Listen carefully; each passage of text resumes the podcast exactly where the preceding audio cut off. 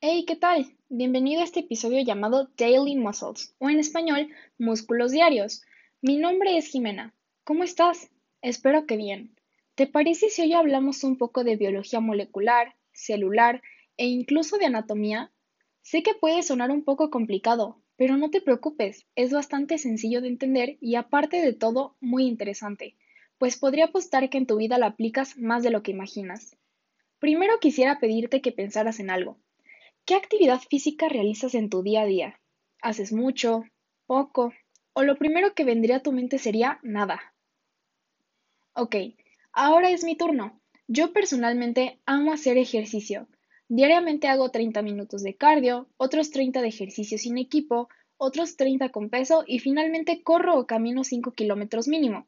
Sin embargo, no solo al ejercicio o deporte se le considera como actividad física, sino que es realmente cualquier tipo de movimiento corporal que realiza el ser humano durante un determinado periodo, ya sea parte de su actividad laboral o en sus momentos de ocio. Dicho movimiento aumenta considerablemente el consumo de energía y los niveles del metabolismo de reposo, y de esta manera induce el consumo de calorías. Los beneficios que la actividad física nos brinda son a nivel cardiovascular, musculoesquelético, inmunológico, entre otros. El ejercicio requiere movimientos corporales, lo cual se consigue a través de los movimientos de los músculos esqueléticos. La célula muscular solo es capaz de obtener energía química del trifosfato de adenosina, ATP, que es un nucleótido fundamental en la obtención de energía celular. En palabras más sencillas son moléculas orgánicas, por lo tanto, los macronutrientes deben ceder la energía de sus enlaces químicos a través de distintos procesos bioquímicos.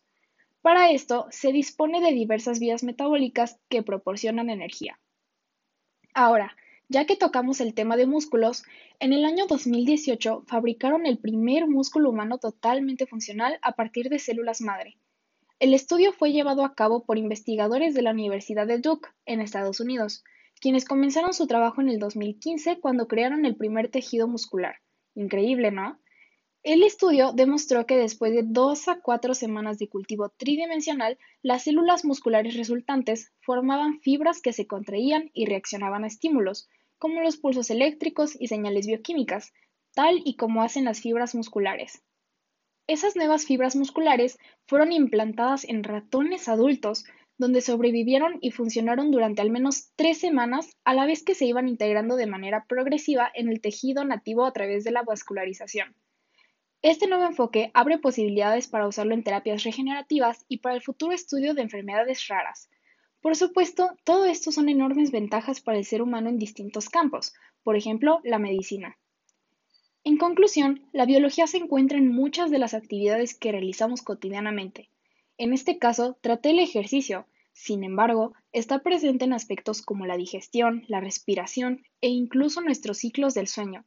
Tan solo imagina cuántas cosas más si se trata del estudio de los seres vivos.